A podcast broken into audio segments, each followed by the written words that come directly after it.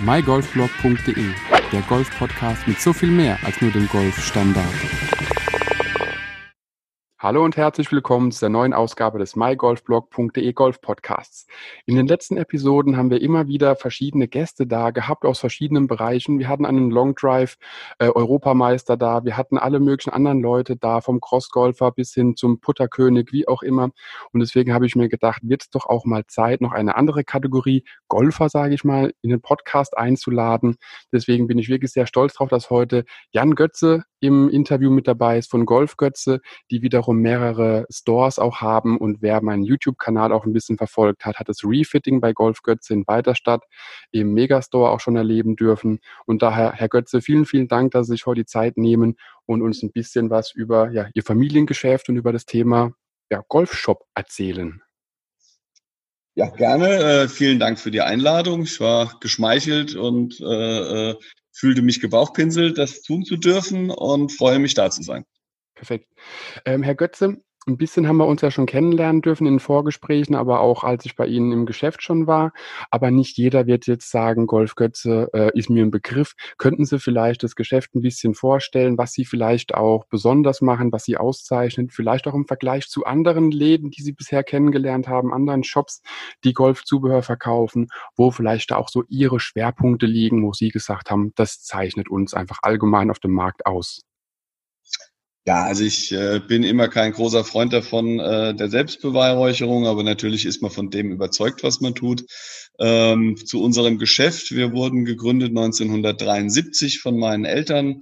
Äh, wir machen jetzt Golfzeit, grob über den Daumen gepeilt, äh, du, du, ja, 40 Jahren. Äh, am Anfang noch so ein bisschen als Hobby meiner Eltern mit Tennis und Ski zusammen äh, und aber schon seit 30 Jahren jetzt eigentlich als Hauptgeschäftsteil äh, und seit 20 Jahren ausschließlich. Also vor 20 Jahren haben wir dann mit Tennis und Ski aufgehört und mhm. uns voll auf, auf Golf konzentriert.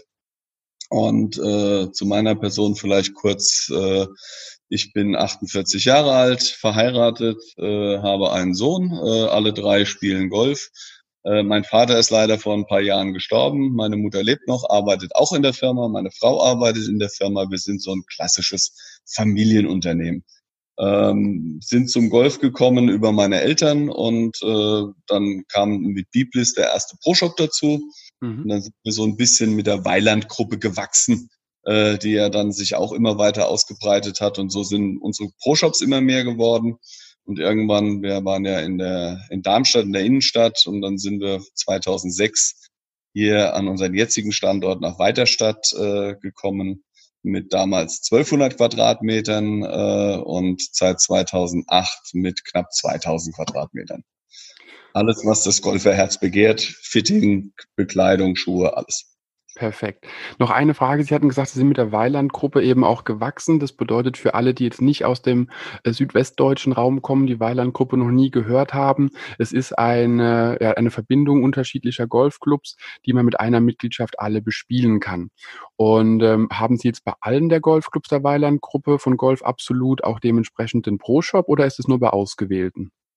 Nein, nicht, nicht bei allen, äh, weil wir können auch nicht alle darstellen. Teilweise gab es auch schon vorhandene Pro-Shops dort und wir haben grundsätzlich nicht die Ambitionen, irgendjemand rauszudrängen. Das ist nicht unsere Philosophie. Wir wollen das, was wir machen, gut machen und wie gesagt, Weiland gründete neue Clubs und davon haben wir viele gemacht. Also wir sind jetzt in Biblis, Dackenheim, Landau, Batzenhof, äh, Bachgrund und Trages äh, äh, aktiv. Das sind die Weilandplätze und ansonsten arbeiten wir noch mit äh, Lich, äh, dem Licher Golfclub, Spessart äh, und äh, dem Aschaffenburger Golfclub äh, zusammen und einen Pro-Shop betreiben wir auch im Frankfurter Golfclub. Also das heißt, ich habe mal mitgezählt, wir reden von zehn Pro-Shops plus den Megastore in Weiterstadt bei Darmstadt. Genau. Sehr schön. Also man sieht auch auf jeden ich Fall. Hoffe, ich hoffe, ich habe jetzt keinen vergessen, das wäre peinlich. Aber so in dem Dreh rum kann man ja sagen, man hat äh, von äh, südlich von Frank, nee, beziehungsweise von Frankfurt bis weiter südlich, äh, bis in die Pfalz hinein, überall äh, Shops vertreten, dass man auch mal vorbeischauen kann und sich von dem Angebot darüber überzeugen kann, was Golf Götze eben zu bieten hat.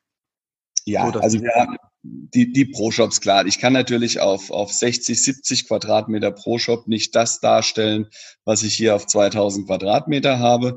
Aber der große Vorteil für die Pro-Shops ist einfach, sie können auf alle Ressourcen zugreifen, die wir hier in weiter Stadt haben. Das heißt, wenn eine Kundin oder ein Kunde was Spezielles möchte, was halt in dem Pro-Shop nicht vorhanden ist, aber in unserem Gesamtportfolio da ist, dann kriegt er das zur Auswahl in den jeweiligen Shop geschickt, sei es jetzt ein Testschläger, sei es ein äh, Bogner Oberteil, sei es eine Alberto Hose oder was auch immer. Äh, äh, und hat einfach den Vorteil des, des großen Geschäftes, aber den, die persönliche Ansprache des Pro-Shops vor Ort, wo halt dann auch äh, das Vertrauensverhältnis teilweise auch ein anderes ist. Mhm.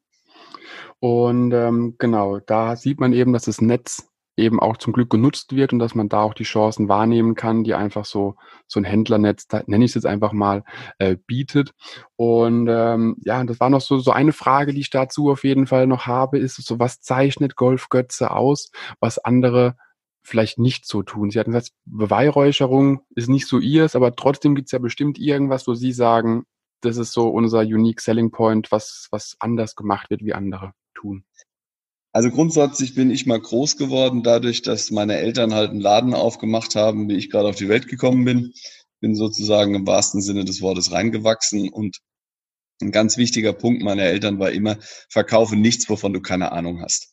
Äh, mhm. Für uns ist immer wichtig, dass wir wissen, wovon wir reden, dass wir äh, vielleicht jetzt nicht rausposaunen, dass wir der, der beste Fitter sind, der in Deutschland rumläuft, aber schon ein gesundes Vertrauen haben, dass unsere Fitter, dass wir wissen, was wir tun und dort ist unsere Stärke. Wir wollen Beratung, wir wollen den, den Kundenservice. Ähm, bei uns wird man immer einen, einen, einen fairen Preis finden. Ich sage auch eben ganz ehrlich, also du wirst immer irgendwo einen finden, der nochmal fünf Euro günstiger ist, das ist klar.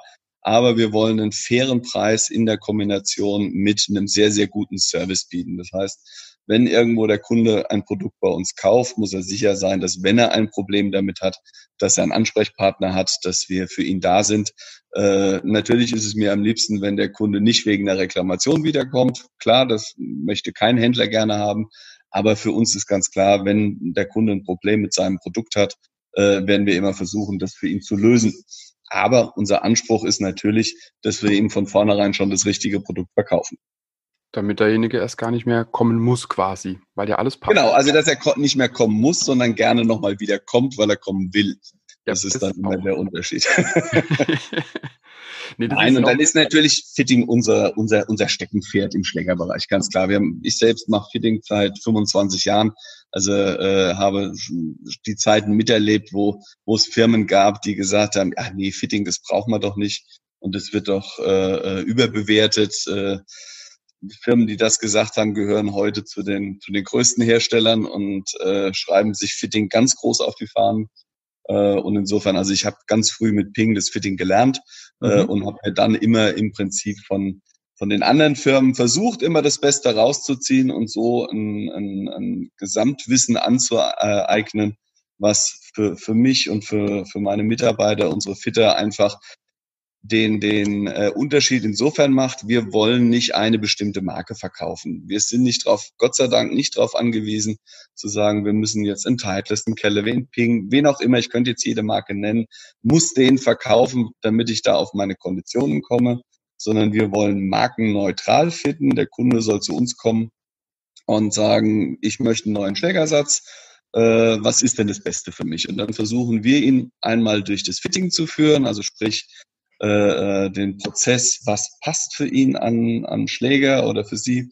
Äh, und danach gehen wir erst in die Diskussion, was für ein Schläger, was für eine Marke er haben möchte, äh, um dann zu sagen, okay, er interessiert sich vielleicht mal für Titleist äh, und Callaway und dann sagen wir, okay, und dann packen wir jetzt noch einen Ping, einen Mizuno und einen Cobra dazu. Dann schauen wir, womit kommt er am besten klar, wo fühlt er sich am wohlsten und dann nach und nach bleibt dann am Ende des Tages ein Schläger übrig, der dann in der richtigen Spezifikation so bestellt wird. Und da kann ich nur aus eigener Erfahrung sprechen. Genau so war es bei mir, als ich vor ein paar Jahren mir die Misunos habe fitten lassen. Ich bin hin, habe zu ihrem Kollegen gesagt gehabt, ich will gar nicht wissen, was da unten auf dem Schläger steht. Ich will einfach irgendwas haben, was zu mir und meinem Schwung passt. Und natürlich hat man Markenpräferenzen, die hat jeder von uns.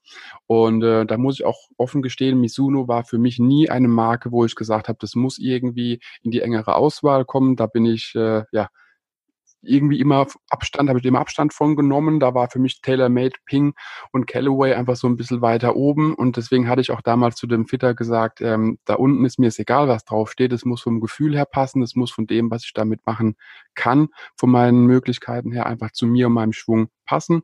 Deswegen er soll mir es gar nicht sagen, was da unten ist. Ich schlage Bälle, bis wir das Ergebnis haben, was eben zufriedenstellend ist.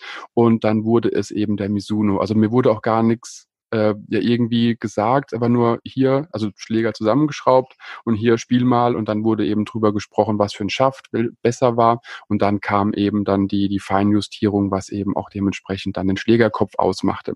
Und dazu muss ich sagen, ich hatte damals einen ähm, Tailor-Made-Eisensatz in ja, in, im Auge, nenne ich es jetzt einfach mal. Und da hat mhm. auch Ihr Kollege direkt zu mir gesagt gehabt, hören Sie zu, das ist definitiv kein Schläger für Sie.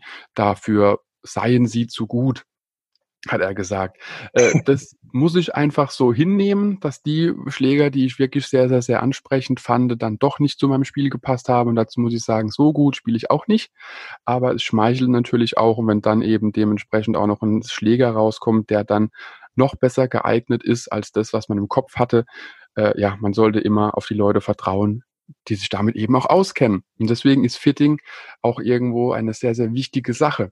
Und da haben wir in Deutschland, finde ich, immer noch ein kleines Problem, dass sehr viele Leute denken, Fitting sei was für ja, stark Fortgeschrittene, für Single-Handicapper, für Profis. Aber Herr Götze, äh, wir können ja, glaube ich, damit aufräumen, Fitting ist doch bestimmt für jeden was, oder? Was ist Ihre Meinung dazu?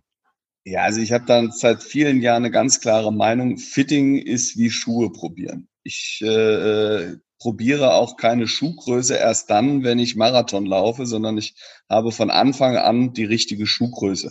Kann dann drüber diskutieren, ob ich jetzt einen Schuh brauche, der so und so viel äh, Kilometer hält oder wie und was. Aber das ist elementar wichtig. Wir haben so unterschiedliche Körperformen äh, von der Größe, Handgelenk, Abstand, Boden, Armlänge, Beinlänge. Äh, und das, das Wichtigste, und das wissen sicherlich die wenigsten, es gibt ja gar keinen Standard. Ich werde immer wahnsinnig, äh, äh, wenn jemand reinkommt, ah, ich brauche eine Standardlänge. Und dann frage ich immer, bei welcher Marke denn? Denn mhm. die Schlägerfirmen sind sich noch nicht mal darüber einig, wie sie einen Golfschläger messen.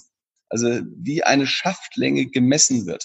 Äh, die einen messen hinten am Hose hoch, die anderen messen von der Mitte der Schlagfläche, die nächsten messen mit Griff, die anderen messen ohne Griff. Also das ist schon, äh, äh, macht uns das Leben manchmal etwas schwieriger. Äh, aber deswegen muss ich immer schmunzeln, wenn jemand kommt, ah ja, ich brauche ja nur Standard. Also es gibt keinen Standard. Und wenn es keinen Standard gibt, dann ist einfach dieses Fitting, das ist elementar wichtig vom ersten Tag an. Und klar, ich muss für einen äh, äh, Anfänger, der jetzt noch keinen vorhandenen Schwung hat, äh, äh, kein dynamisches Fitting anfangen, da verschiedene Schäfte riesig ausprobieren. Also man muss da kein riesen Bohai drum machen. Und das ist, glaube ich, das, wovor viele Neugolfer so ein bisschen Angst haben, dass sie sagen, uh, da muss ich so viele Bälle schlagen und ich kann das doch noch nicht so gut. Und Nein, muss man nicht, sondern man geht einfach dann her und misst die Körpermaße, kann in eine Tabelle gucken und sagen, okay, mit diesen Körpermaßen, die Firma Ping hat es erfunden und macht das, wie ich finde, nach wie vor auch mit am besten. Da kann man reinschauen und sagen, jawohl, das sind meine Maße und dann wird der Schläger auf den Anfänger so zugeschnitten. Das muss dann auch kein Ping sein, das kann auch ein Einsteigerset sein. Aber ganz wichtig ist, dass Menschen mit der richtigen Schaftlänge anfangen zu spielen und auch mit der richtigen Schafthärte. Weil wenn ich jetzt so diese klassischen Fehler ist, großer Mensch, macht sich keine Gedanken, kauft sich irgendwo ein gebrauchtes Einsteigerset und steht dann erstmal sehr gebückt am Ball, spielt damit ein halbes Jahr, weil er ja sagt, naja, ich muss ja überhaupt erstmal einen Ball treffen, bevor ich mir über Fitting Gedanken mache, kommt dann zu uns und hat im Prinzip einen Schwung, der komplett verkehrt ist. Weil klar, wenn die Schaftlänge nicht stimmt, dann kann auch der Schwung nicht stimmen. Das ist ein relativ einfaches äh, Thema und deswegen ist es auch für den Anfänger schon wirklich ganz, ganz wichtig, dass äh, dort die richtige Schaftlänge ausgesucht wird, damit man erstmal vernünftig am Ball steht. Und von dieser Standposition kann dann der Pro auch einen vernünftigen Schwung beibringen. Mhm.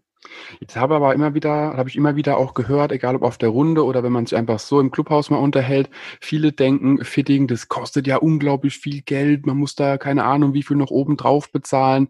Also meiner Erfahrung nach, so war es auf jeden Fall bei mir, habe ich für das Eisenfitting äh, nichts extra bezahlt. Gibt es da jetzt Unterschiede, wenn manche einfach extra Gebühren verlangen? Ist es dann nur bei Ihnen so, dass es im Preis mit inbegriffen ist?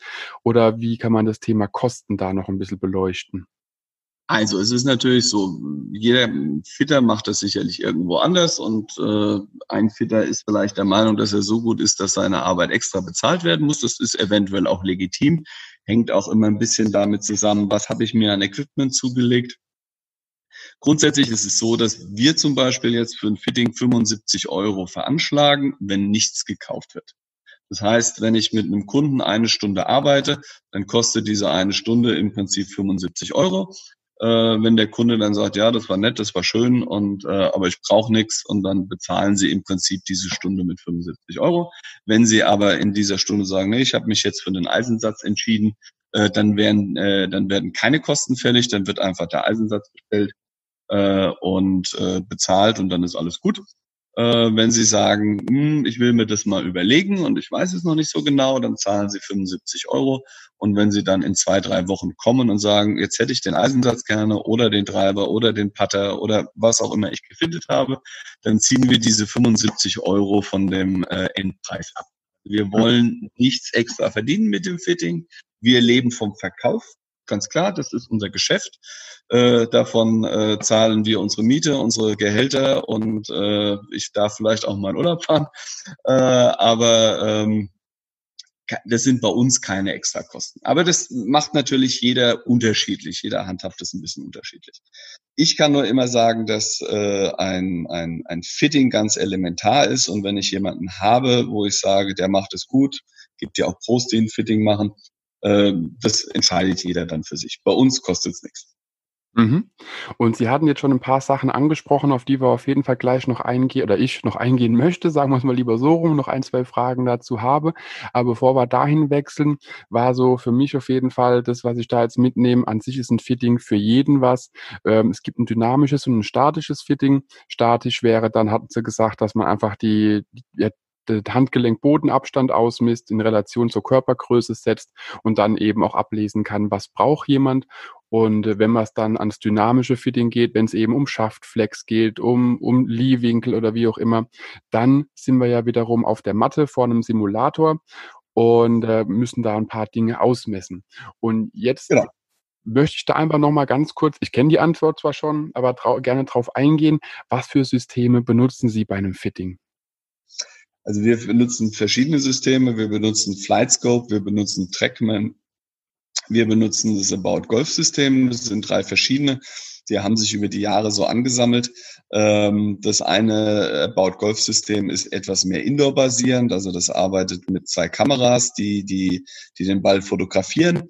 Äh, dadurch eigentlich für Indoor vielleicht ein Tick besser geeignet sind, aber etwas mehr auf ich sage jetzt mal, äh, Golf spielen aus sind. Das ist also auch ein Simulator, in dem ich wunderbar Golfplätze spielen kann.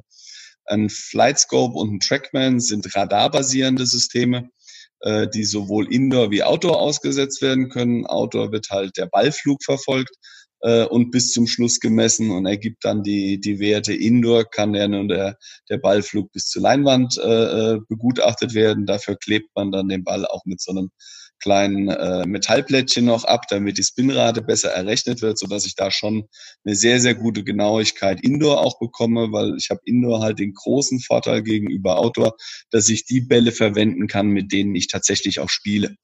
Weil es ist immer klar, es ist schön, wenn ich einen Ballflug sehe. Wir machen ja auch Outdoor-Fittings auf unseren Anlagen.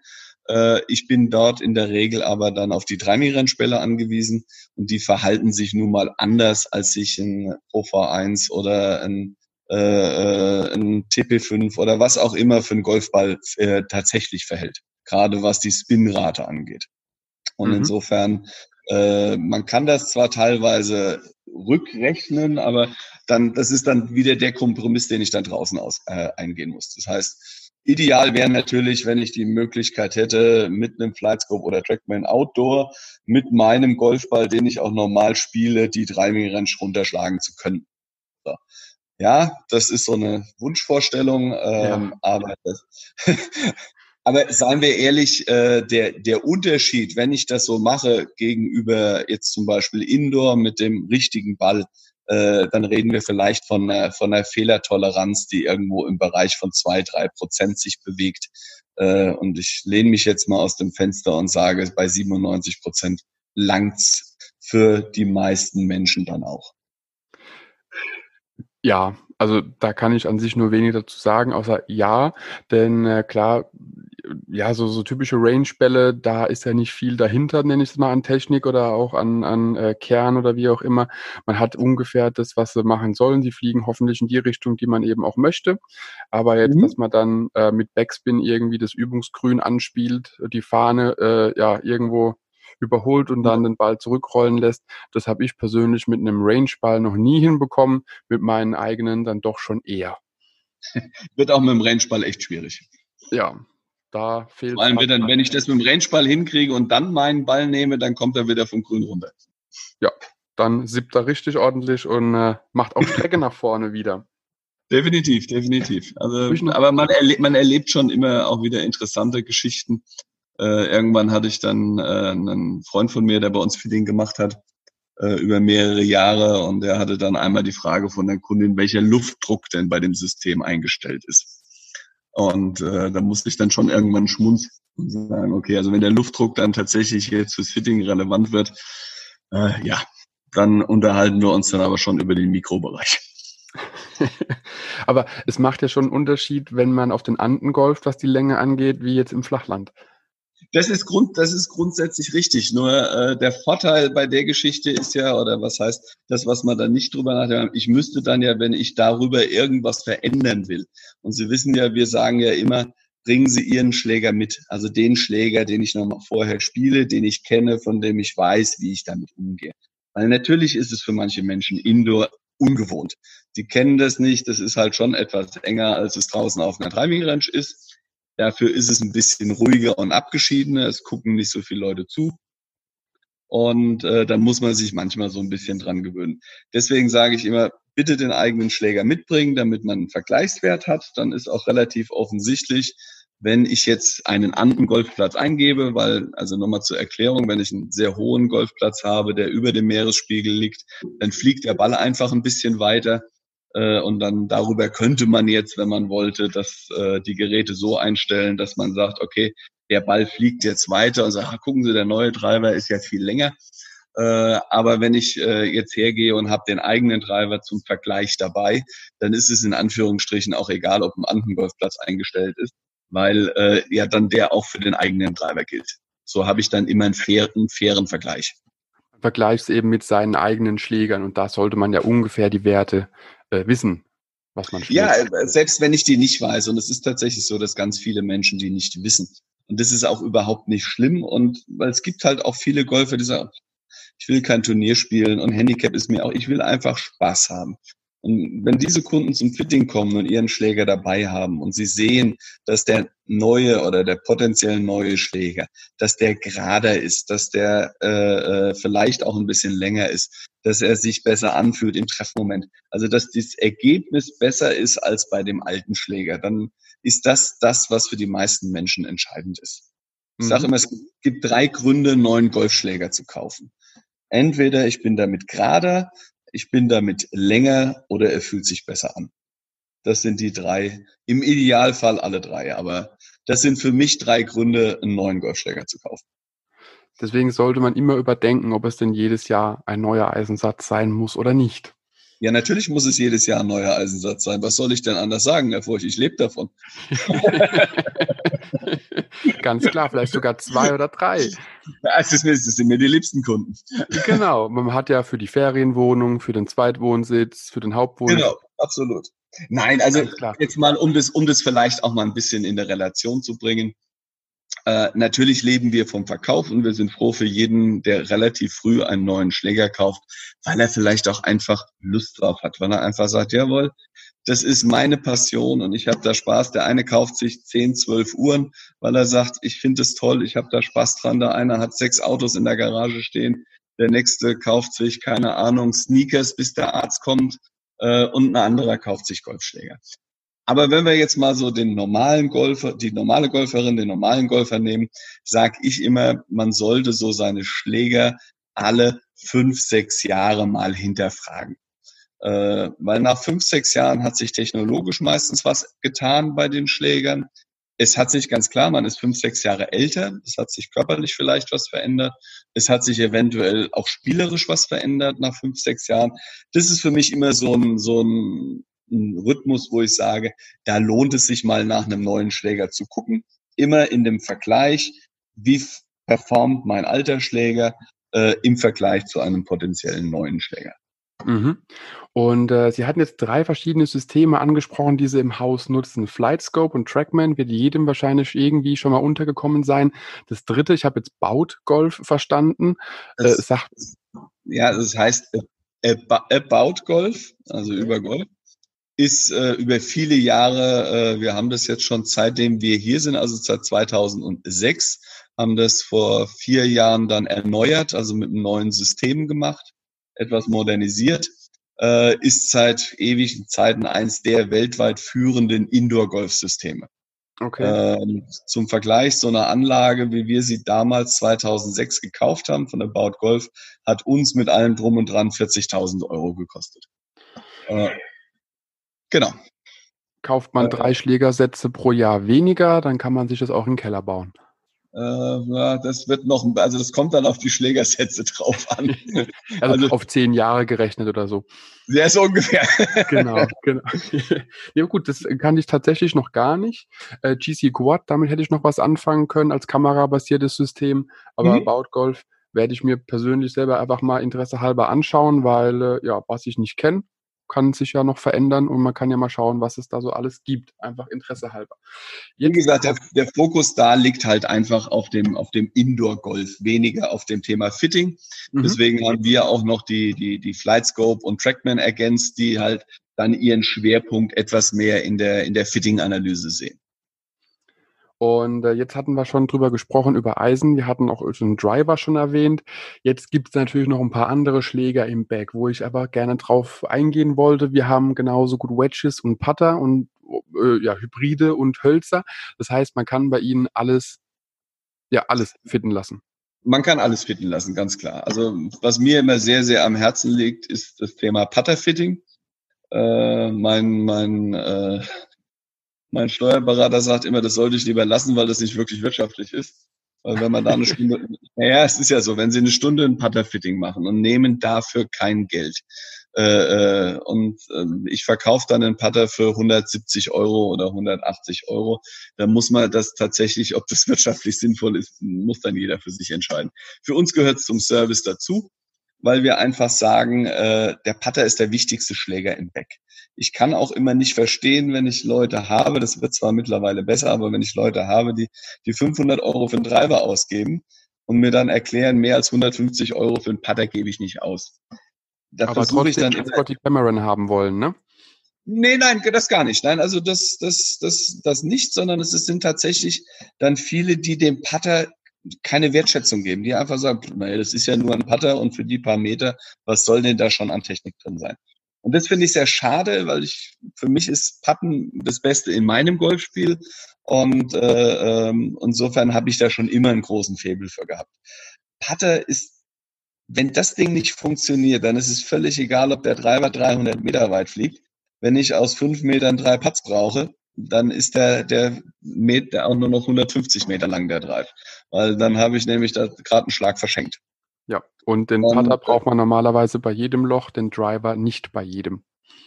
Nein, wobei ich, äh, ich nutze auch das Arcos Golf System so für Rundenanalysen äh, mhm. und festgestellt habe, also ich zum Beispiel, bei mir ist der Driver der drittmeist benutzte Schläger im Back.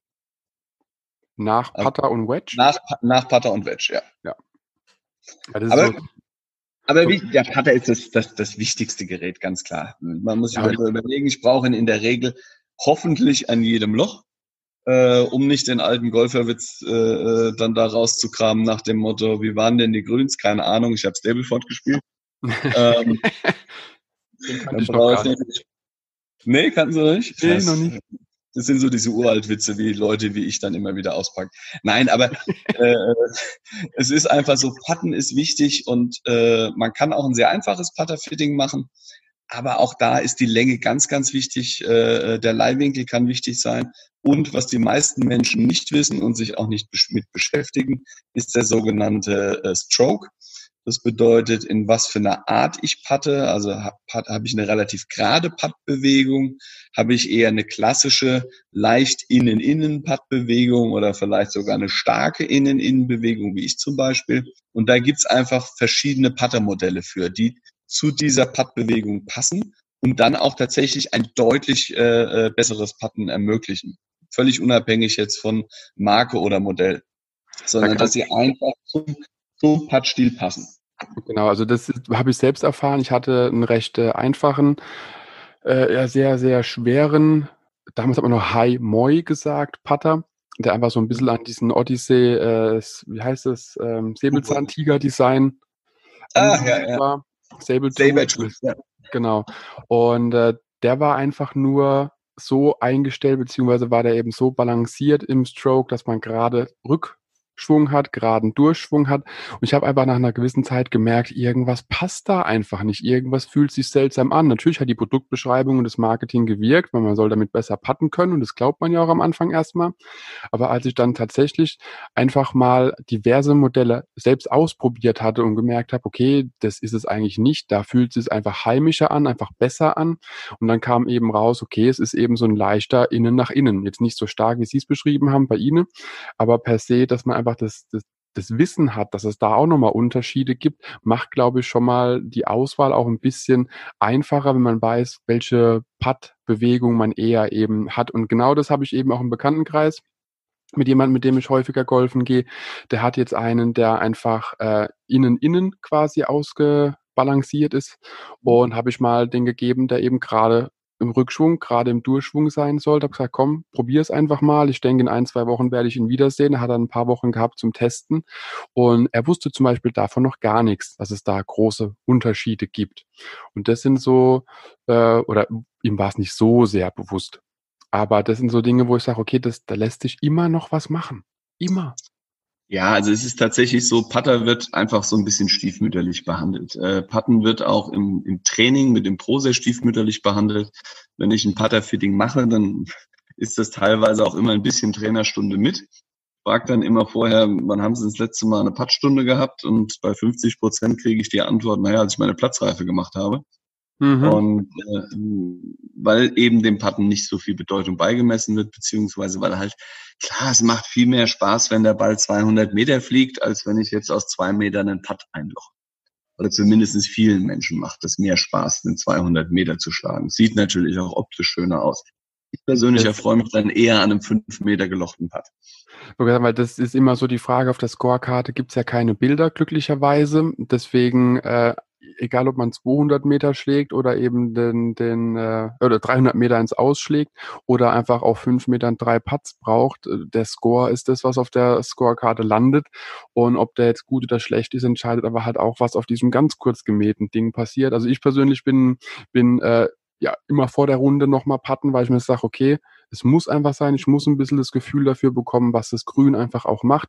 Und wenn es ganz knapp wird, schlage ich nicht mal mich großartig ein, da gehe ich aufs Putting Grün und mache ein paar Strokes da und probiere einfach äh, auszutesten, wie mein Putten heute sein wird, weil ich weiß, der Rest, vorwärts komme ich. Wie, weiß ich noch nicht.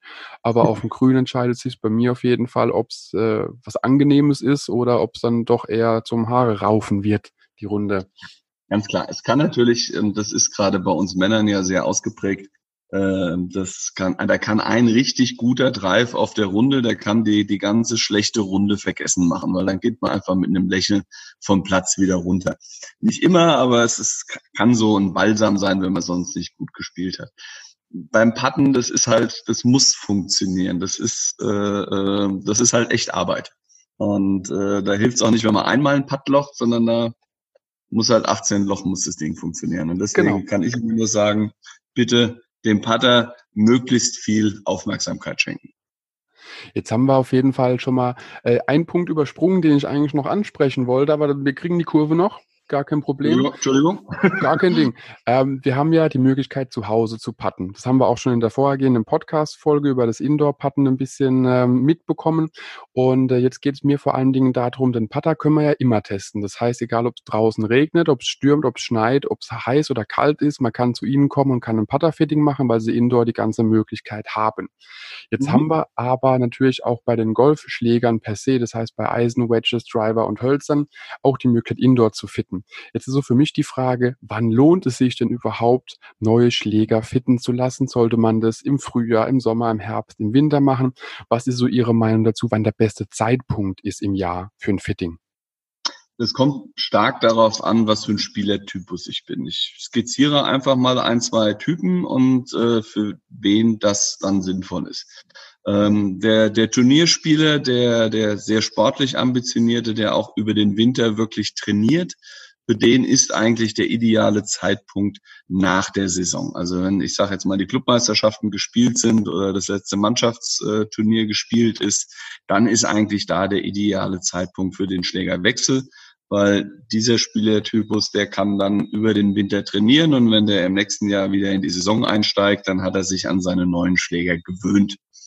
Für den ist da eigentlich der ideale Zeitpunkt. Habe ich jetzt den eher klassischeren Hobbyspieler, der sagt, ich spiele, wenns Wetter schön ist und im Winter mache ich mal drei Monate Pause oder beschäftige mich mit was anderem und fange eigentlich erst wieder so im März an, wenn das Wetter schöner wird. Der sollte möglichst zeitnah dann im März sich um seine neuen Schläger kümmern, so dass der dann halt, wenn er äh, jetzt anfängt, wieder in Schwung zu kommen, dass er dann das gleich mit dem neuen Material macht und dann im Prinzip äh, auch in die Saison starten kann. Das sind eigentlich so die zwei idealen Zeitpunkte, um äh, einen Schläger anzupassen. Je nachdem spiele ich im Winter äh, nicht, dann würde ich eher im Frühjahr mehr neue Schläger zulegen. Wenn ich über im Winter regelmäßig spiele und vielleicht auch trainiere, dann wäre es sehr ratsam, äh, das im Herbst zu tun. Mhm. Und das zählt eben auch für jeden Schläger, egal ob Putter, egal ob Eisen, Driver, alles. Das zählt im Prinzip für jeden Schläger, wobei ich auch da den Putter einen Ticken ausnehmen würde, weil äh, je nachdem, wie der Winter hier in der Region ist und wenn ich jetzt, äh, was ich ja im Moment nicht kann, nicht unbedingt nach Südamer äh, Südamerika, nach Südafrika, nach Spanien, Mallorca fahren kann, äh, wo ich dann gute und sehr gute Bedingungen auf den Grüns habe, sollte man Putter vielleicht dann eher etwas im Frühjahr machen, weil den kann ich draußen im Moment nicht wirklich so realistisch trainieren, wie ich das äh, auf Grüns kann, die dann im normalen Zustand sind. Also mhm. das wäre der einzige Schläger, den ich da vielleicht so ein bisschen rausnehme. Außer ich bin halt wirklich ein, ein jemand, der Indoor trainiert, der also wirklich zu Hause seine Puttingmatte auslegt und dann da regelmäßig übt. Alles gut, dann natürlich auch gerne im Herbst. Aber für mich ist immer wichtig, dass wenn ich einen neuen Schläger habe, dass ich mit dem dann auch im Ideal äh, äh, rausgehe und sage, ähm, ja, ich kann den auch gleich benutzen. Ja, und dass man eben auch so ein bisschen, Sie hatten ja angesprochen, wenn man da ambitionierter ist über den Winter, auch eher das ganze Thema nicht einschlafen lässt, nenne es jetzt wirklich mal so, dass man einfach auch für die kommende Saison gewappnet ist, die Schläger eingespielt sind und eben man auch weiß, wie ja, sich das neue Spiel eben auch in der neuen Saison verhält. Und ich denke, das macht ja auch nochmal einen großen Unterschied, wenn man jetzt mitten in der Saison, kurz vor der Clubmeisterschaft oder kurz vor den ersten Turnieren, sich einen neuen Driver ins Bag steckt, dann erstmal äh, ja gar nichts macht und dann mit dem neuen Ding auf die Runde geht, da würde ich sagen, das Ding landet eben aus und man sagt, es war ein Fehlkauf. Man muss eben auch ein bisschen Zeit rein investieren, damit man sich ans Equipment gewöhnt, damit man auch weiß, wie, wo, was, wann man eben da auch ein bisschen das Thema angehen sollte mit Schwung etc. Also das ist so meine Erfahrung, wenn ich mir neues Zeug geholt habe, dann brauche ich auch ein bisschen, bis ich da reinkomme, damit ich weiß, wie ich das Ding am besten das machen lasse, was es tun soll. Ja, das ist auch normal. Also ich äh, empfehle eigentlich immer so, dass man dem Schläger so vier, vier, sechs Wochen Zeit gibt, äh, dass man sich dran gewöhnen kann. Das ist natürlich von, von, von Spieler zu Spieler völlig unterschiedlich. Der eine äh, ist so der Typus, äh, ich habe einen neuen Schläger in der Hand, meine Motivation geht durch die Decke und auf einmal bewege ich mich wieder wie ein junger Gott. Ähm, und das lässt dann leider meistens auch irgendwann nach. äh, oder Gott sei Dank für uns, das kann man jetzt sehen, wie man will. Aber äh, die meisten Leute brauchen irgendwo so zwei, drei Wochen, um da reinzukommen, wenn sie ein, zweimal die Woche spielen. Wenn ich natürlich fünfmal die Woche auf dem Golfplatz bin, dann geht's auch schneller. Aber das ist auch spielerabhängig. Aber man muss sich immer klar sein, neues Material bedeutet auch immer ein bisschen Umstellung. Äh, mhm. Man muss sich einfach dran gewöhnen. Dem einen fällt's leichter, dem anderen fällt's schwerer. Aber wenn man mal mit der Einstellung reingeht und sagt, hm, das dauert jetzt ein bisschen, bis ich mich dran gewöhnt habe, dann geht's meistens schneller, weil dann die Erwartungen nicht so hoch sind. Wenn ich natürlich mit der Erwartung reingehe und sage, jetzt habe ich das den neuen Eisen und es muss jetzt 15 Meter länger fliegen, das Eisen 7 als vorher, und es fliegt dann nur 5 Meter länger, äh, dann kommt man so in so eine kleine Negativspirale rein. Golf ist sehr viel Psychologie und da sollte man sich selbst das Spiel nicht schwerer machen, als es unbedingt sein muss. Was ist Ihre Meinung zum Thema Golfballfitting? Ich drehe es mal so rum. Ähm, ja, Golfballfitting finde ich gut, wobei es da unterschiedliche Ansätze gibt. Ähm, ich fange mal an einem anderen, also ich fange mal ein bisschen weiter vorne an. Mhm. Ich wäre schon der glücklichste Mensch überhaupt, wenn die Leute mal anfangen, immer den gleichen Ball zu spielen. Also das, das nein, es ist einfach so. Also ich meine, ja, Golfballfitting ist gut und äh, kann ich nur unterstreichen. Äh, äh, das, wir, wir bieten das begrenzt an, äh, nicht ganz so ausufernd, weil das doch sehr individuell ist und doch vielleicht dann im Zweifelsfalle auf dem Puttinggrün und auf dem Pitchinggrün stattfinden sollte. Das kann ich indoor nicht wirklich darstellen. Ich kann zwar über die Schwunggeschwindigkeit Empfehlungen für bestimmte Bälle geben. Ich kann natürlich auch im Gespräch mit dem, mit dem Kunden rausfinden, ist jetzt der Spin ins Grün wichtiger, ist die Flugstabilität wichtiger. Darüber kann ich natürlich, ich nenne es mal eine sehr intensive Golfballberatung machen. Äh, aber das Wichtigste ist, dass man überhaupt mal anfängt, immer den gleichen Ball zu spielen. Ich werde immer wahnsinnig, wenn ich dann Leute sehe, die ein tolles Equipment im Back haben und dann äh, äh, haufenweise Lost and Found Bälle spielen da ein Pinnacle, hier ein Titleist, da ein TaylorMade, da ein Callaway und sich dann wundern, dass ihr kurzes Spiel äh, einfach nicht besser wird, weil es kann nicht besser werden, das geht nicht. Ich muss mich an den, der Ball ist das einzige Teil meines Equipments, was ich immer benutze. Und der muss so, so, ähm, ah, jetzt fehlt mir das Wort, der soll so gleich sein wie möglich, damit er immer dasselbe Ergebnis produziert.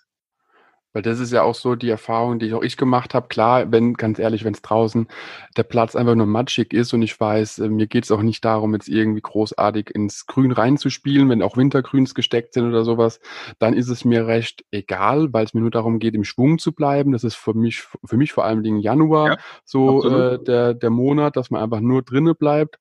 Äh, per se, wenn es aber dann darum geht, eben an die Fahne zu kommen, dass der Ball an der Fahne liegt, dann kann ich das ja nur unterstreichen, was Sie gerade gesagt gesagt haben, weil jeder Ball verhält sich anders. Man kann einen harten Ball haben, der tatsächlich nicht wirklich viel Spin generiert. Der bleibt auch nicht so liegen, wie wenn man jetzt einen weichen Ball spielt, der einfach mehr Spin generieren kann. Und ähm, das verhält sich eben auch auf dem Grün genauso. Also wenn ich einen knochenharten Pinnacle-Ball äh, patte, dann rollt der einfach mal drei Meter weiter wie der Pro V1, weil der einfach viel, viel weicher ist und spiele ich dann noch einen Chrome Soft im Vergleich zu irgendwas anderem, dann haben wir da genauso das, ja, die Weichheit auch auf dem Grün. Und äh, jeder Putt, der drei Meter zu weit ist, ist eben auch ein verschenkter Putt und jeder Putt, der drei Meter zu kurz ist, genauso. Und wenn man da nicht weiß, was der Ball tut, weil man nicht, gar nicht sich dran gewöhnen kann, dann braucht man sich eben auch nicht wundern. Das ist richtig.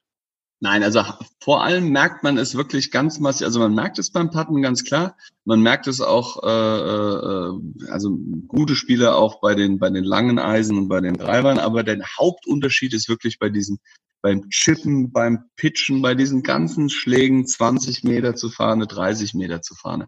Und da reden wir dann wirklich schon teilweise für von ein bis zwei Meter Längenunterschied beim gleichen Schlag nur über den Ball.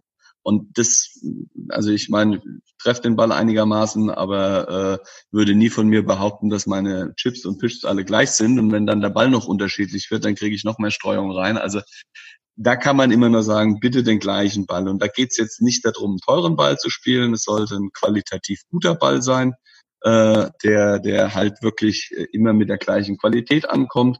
Aber ich muss jetzt nicht für jeden Kunden einen Pro V1 nehmen. Äh, ganz viele äh, Golfer spielen dann auch irgendwo so ein, so ein True Feel, um jetzt mal bei Titles zu bleiben, damit für den, für den Fan der Titles ist ja nur der größte Ballhersteller äh, oder einen schönen Bilsen äh, Duo Soft, der irgendwo so in der Größenordnung bei, bei 20, 27 Euro das Dutzend ist. Das ist auch für einen Anfänger, der noch Bälle verliert, eine Preislage, die, denke ich, jetzt noch okay ist. Aber ich habe dort einen qualitativ einfach guten Golfball.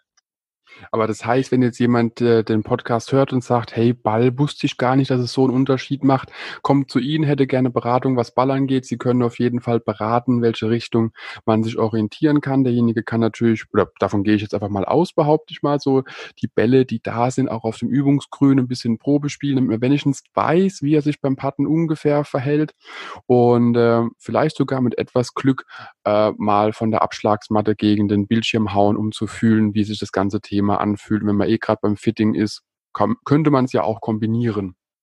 Also ganz, ganz klar, wir bieten natürlich ein Ballfitting an, das ist überhaupt kein Thema. Ich sage nur ganz ehrlich, wir bieten es seit zehn Jahren an äh, und seit, äh, äh, seit zehn Jahren wird es nicht wirklich angenommen. Äh, es ist einfach so. Und wir versuchen das so ein bisschen im Fitting, allein schon mal mit der Frage, wenn Sie den Kunden im Fitting fragen, welchen Ball spielen Sie denn? Weil wir möchten unser Fitting immer mit dem Ball machen, mit dem der Kunde auch spielt. Mhm. Äh, und dann kommt äh, zu 80 Prozent, naja, das, was ich gerade in der Tasche habe. Das heißt, die Leute haben keinen festen Ball. Deswegen sage ich immer, ich fände es unheimlich schön, wenn, wenn die Leute mal mitnehmen, dass sie wirklich immer den gleichen Ball spielen. Wenn wir dann jemand haben, der den gleichen Ball spielt und sich ein bisschen ernsthaft mit seinem Spiel beschäftigt, dann ist für mich das, das Golfball-Fitting der nächste Step. Da können wir supporten mit, wir gucken uns die Schlägerkopfgeschwindigkeit an und sagen, okay, da würde das Sinn machen, dann nehmen wir vielleicht zwei, drei Auswahl an Bällen aufs Puttinggrün, gucke, wo ist der Touch gut? Und wenn ich dann zwei habe, wo der Touch gut ist, dann empfehle ich normalerweise, ich sage hier, nehme jeweils einen Dreierpack mit, geh aufs äh, Übungsgrün, pitch damit, chip damit, guck, wo sich der Ball für dich am besten anfühlt. Und der, wo sich am besten anfühlt, den nimmst du dann. Also in dieser Reihenfolge. Geschwindigkeit, Puttgefühl und dann rausgehen, chippen, putten, pitchen und dann entscheiden und mit dem Ball die ganze Saison durchspielen. Damit man einfach da eine gewisse Konstanz eben auch hat und weiß, was passiert, ja. So einfach kann man ja. tatsächlich sagen. Ja. Ähm, genau, jetzt überlege ich nur gerade, jetzt sind wir ja an sich schon mit allem, was Schläger angeht, sogar den Ball haben wir noch besprochen, äh, was man fitten kann. Gibt es noch irgendwas, was man fitten kann? Das wäre so eine offene Frage. Also im, im Prinzip alles, was, was Schläger ist. Klar, Wedges gehören zu den Eisen dazu für mich immer. Also man sollte immer versuchen, seine Wedges an die Eisensätze anzupassen, die man spielt. Hybrid sollte auch tendenziell zum Eisen irgendwo zusammengefittet werden, dass da die Abstände stimmen, dass ich halt alle zehn Meter einen Schläger habe. Aber nee, das ist eigentlich äh, das, was das Thema klassische Schlägerfitting angeht oder Equipment-Fitting, was mir jetzt auch im Moment einfällt. Ja sagen wir, mehr fällt mir jetzt so spontan zum Thema Fitting auch gar nicht mehr ein. Also falls jemand von den Hörern irgendwie noch eine Idee hat, was man noch fitten kann, was wir vergessen haben, bitte, bitte schreibt mir einfach eine E-Mail, einfach an mail at mygolfblog.de, schreibt mir auf Instagram oder Facebook. Ähm, es würde mich interessieren, ob es da noch irgendwas gibt, was man noch fitten kann. Ich würde mal behaupten, ein Trolley-Fitting macht wenig Sinn. Äh, Kleider fitten tun wir uns alle selber. Oder denk mal, die meisten kaufen ihre Kleidung auch selbst, also ziehen wir sie auch an, um sie zu probieren. Und das wäre da schon das Fitting. Und ansonsten, dum, dum, dum. ah doch, es gibt vielleicht noch einen kleinen Punkt, ähm, der mich aber mal auch so interessiert, das Thema Handschuhe. Weil meiner mhm. Meinung nach spielen auch sehr viele Leute mit, dem, mit der falschen Handschuhgröße. Das ist mir jetzt immer wieder aufgefallen, weil auch am Anfang hieß es, ja, nee, nee, also bei mir, du musst ein ML tragen, Männer haben doch mindestens ML, bis ich irgendwann mal mir ein M gekauft hatte, aber mehr durch, äh, ja, durch Unachtsamkeit und gemerkt habe, hey, M passt doch viel besser und macht viel mehr Sinn, weil weniger Reibung passiert. Und das habe ich auch dem Letzt mit jemandem gespielt, der ungefähr auch meine Statur hat. Und er hat sogar gesagt, ihm, für ihn ist der S-Handschuh der bessere. Gibt es da allgemeine Empfehlungen oder ist es da auch wie mit dem Schaft, jeder Hersteller macht da was eigenes, was die, die Größe angeht? Also die Grö also ich würde es eher mit Schuhen vergleichen. Also sie haben natürlich Hersteller, die die unterschiedliche Schuhe, äh, äh, also Schuhleisten ähm, haben. Ähnlich ist es bei den Handschuhen. Aber jemand, der einen S-Handschuh trägt, trägt bei den meisten Herstellern einen S-Handschuh. Genauso M oder ML. Und beim Handschuh ist es eigentlich relativ einfach Äh, man muss den Handschuh äh, anprobieren, logischerweise. Dann muss man schauen, dass man ihn ganz runterzieht und guckt, dass äh, äh, Kontakt zwischen den Fingern ist, also zum Beispiel zwischen Zeige und Mittelfinger, dass der Handschuh bis dahin runtergeht. Also mhm. das muss sein. Äh, und ansonsten sollte er am Anfang so eng wie möglich sitzen, weil er weitet sich sowieso. Das heißt, es ist jetzt nicht so nach dem Motto, ah, ich nehme den lieber ein bisschen weiter, damit ich nicht so viel Druck habe. Nein, also ich sage immer so ein bisschen wie ein OP-Handschuh am Anfang. Also er soll schon äh, richtig fest sitzen, aber ganz wichtig, er muss halt zwischen den, den Fingern ganz runtergehen, äh, weil wenn er da nicht runtergeht, dann ist er tatsächlich zu klein. Mhm. Aber wie gesagt, das kann man eigentlich, wenn man versucht, zwei, drei Größen probiert, die selbst anzieht äh, und dann einfach guckt, ja, das ist, der ist eng und sitzt aber trotzdem noch gut, dann ist das die richtige Größe. Perfekt. Dann hätten wir sogar noch eine kleine ja, extra Einheit reingeschoben, weil Handschuh ist ja auch immer so ein Thema, was ja auch jeder auch teilweise auch stiefmütterlich behandelt. Man kauft halt was, was für drei Euro irgendwo im Angebot oder in der Wühlkiste liegt.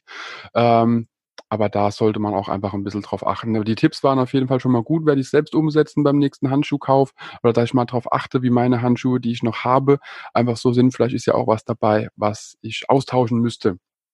Also in, kommt, mir kommt es jetzt gerade, also wo wir tatsächlich noch mehr Probleme haben als bei, bei falscher Handschuhgröße, ist die falsche Schuhgröße. Ganz viele Menschen laufen mit der falschen Schuhgröße rum, weil sie zum Beispiel häufig eher einen etwas breiteren Fuß haben und dann aber keinen Schuh nehmen, der breiter geschnitten ist, sondern einfach den Schuh, der ihnen gefällt, der vielleicht nicht passt von der Breite und dann wird er einfach größer genommen, damit er in der Breite passt das hat aber zur Folge, dass man zum einen hinten häufig schlupft, dass man äh, äh, Reibung entsteht im Schuh, dass mhm. man auch keinen guten Sitz hat und auch das Abrollverhalten negativ ist. Bei einem Golfschuh ist es ja so, ich will ja zwei Dinge. Ich will eine Stabilität haben für den Schwung und ich will ein leichtes Abrollverhalten fürs Laufen haben. So, und jetzt stelle ich mir vor, ich habe ja bestimmte Punkte, wo der Fuß abrollt. Das heißt, wo auch der Schuh sich entsprechend biegt. Mhm. Habe ich mhm. jetzt aber einen Schuh, der zu groß ist, dann stimmen diese Abrollpunkte nicht. Das heißt, ich habe das Problem, dass, dass der Schuh sich härter anfühlt ähm, beim Laufen und halt auch generell schlechter sitzt. Also da kann ich nur empfehlen, Schuhfitting, so blöd es klingt, äh, mhm. ist ein ganz, ganz elementares Thema. Also wir machen das seit zwei, drei Jahren mit Footjoy sehr intensiv. Wir versuchen da auch jedes Jahr immer einmal äh, bei unserer Öffnungswoche, äh, so haben wir teilweise so zwölf große Kartons, da sind jeweils immer so 20 Paar Schuhe drin. Von Footjoy da in allen Größen, Breiten, da gibt, das gibt's von schmal, medium, weit, extra weit, also vier verschiedene Leisten, äh, wo man dann einfach mal gucken kann, was passt für mich wirklich, was ist die richtige Größe für mich, was ist auch die richtige Breite für mich. Gibt es da jetzt aber nur so eine Art Schuhfitting, nenn es einfach mal, oder diese Auswahl von Foodjoy, oder haben wir da auch andere ja, Golfhersteller, Golfschuhhersteller, wo man sagen, alles klar, ähm, hat da eben auch die Möglichkeit, über andere zu gehen? Und wenn ja, sind denn die äh, die weiten Schuhe von Foodjoy genauso weit bei den anderen oder ist weit äh, oder schmal eben da auch wieder Auslegungssache je nach Marke? Also man muss ganz klar sagen, was das Thema Schuhfitting angeht, ist keiner so gut wie Footjoy. Es hat keiner so eine breite Palette. Also Footjoy hat wirklich teilweise vier verschiedene Breiten für ein Modell. Ähm, bei den anderen ist es so, also zum Beispiel jetzt bei Adidas, da gibt's in dem, in dem Top-Schuhbereich äh, äh, in der Regel zwei verschiedene Leisten, einen normalen und einen breiten. Mhm. Für die Herren, nicht für, äh, nicht für die Damen meistens. Und bei Footjoy gibt's auch für die Damen verschiedene Leisten. Also da, ich versuche immer keinen Hersteller jetzt groß in den Vordergrund zu spielen, weil jeder hat so seine Vorteile. Aber wenn es um das Thema Schuhfitting geht und ich jetzt jemand bin, der zum Beispiel einen sehr schmalen Fuß hat oder einen sehr breiten Fuß, dann greife ich schon häufig zu einem Footjoy-Schuh, weil da kann ich das auch besser mit bedienen.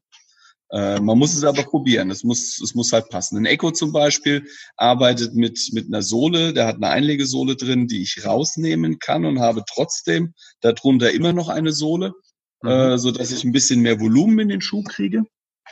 Äh, so versucht das Echo zu regeln. Äh, und die anderen haben teilweise tatsächlich nur einen Leisten.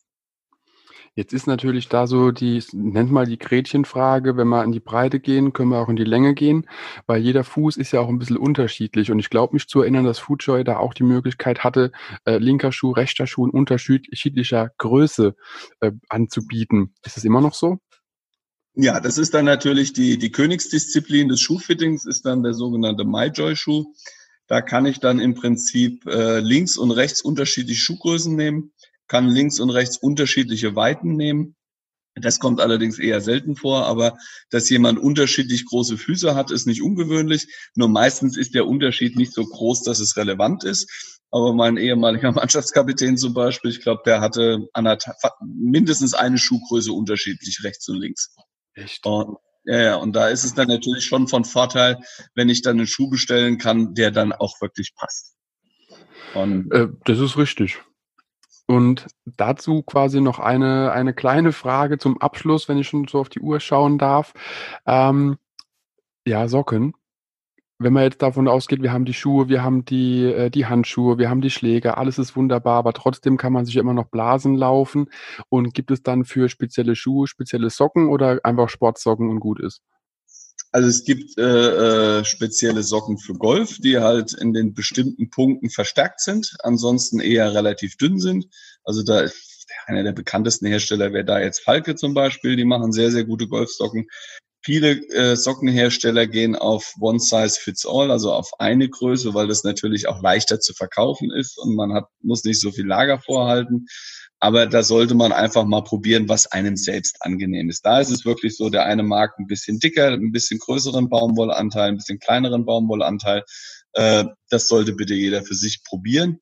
Äh, und da würde ich einfach mal gucken, komme ich mit so einer, wenn wir jetzt bei Footjoy gerade waren, so eine One-Size-Größe bei Footjoy klar? Oder brauche ich von Falke genau die 42, 43? Das sollte aber jeder mal probiert haben. Aber die meisten Menschen wissen das Gott sei Dank. Es sollte nur im Golfschuh der Socken nicht zu dick sein.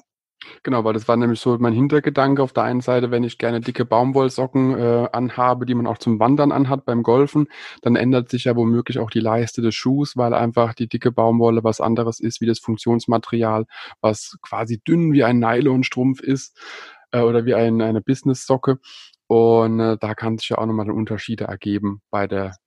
Also, ich, also sowohl die Business-Socke als auch die dicke Wandersocke, außer vielleicht jetzt im Winter, äh, sind beides nicht unbedingt die ideale Variante für einen Golfschuh.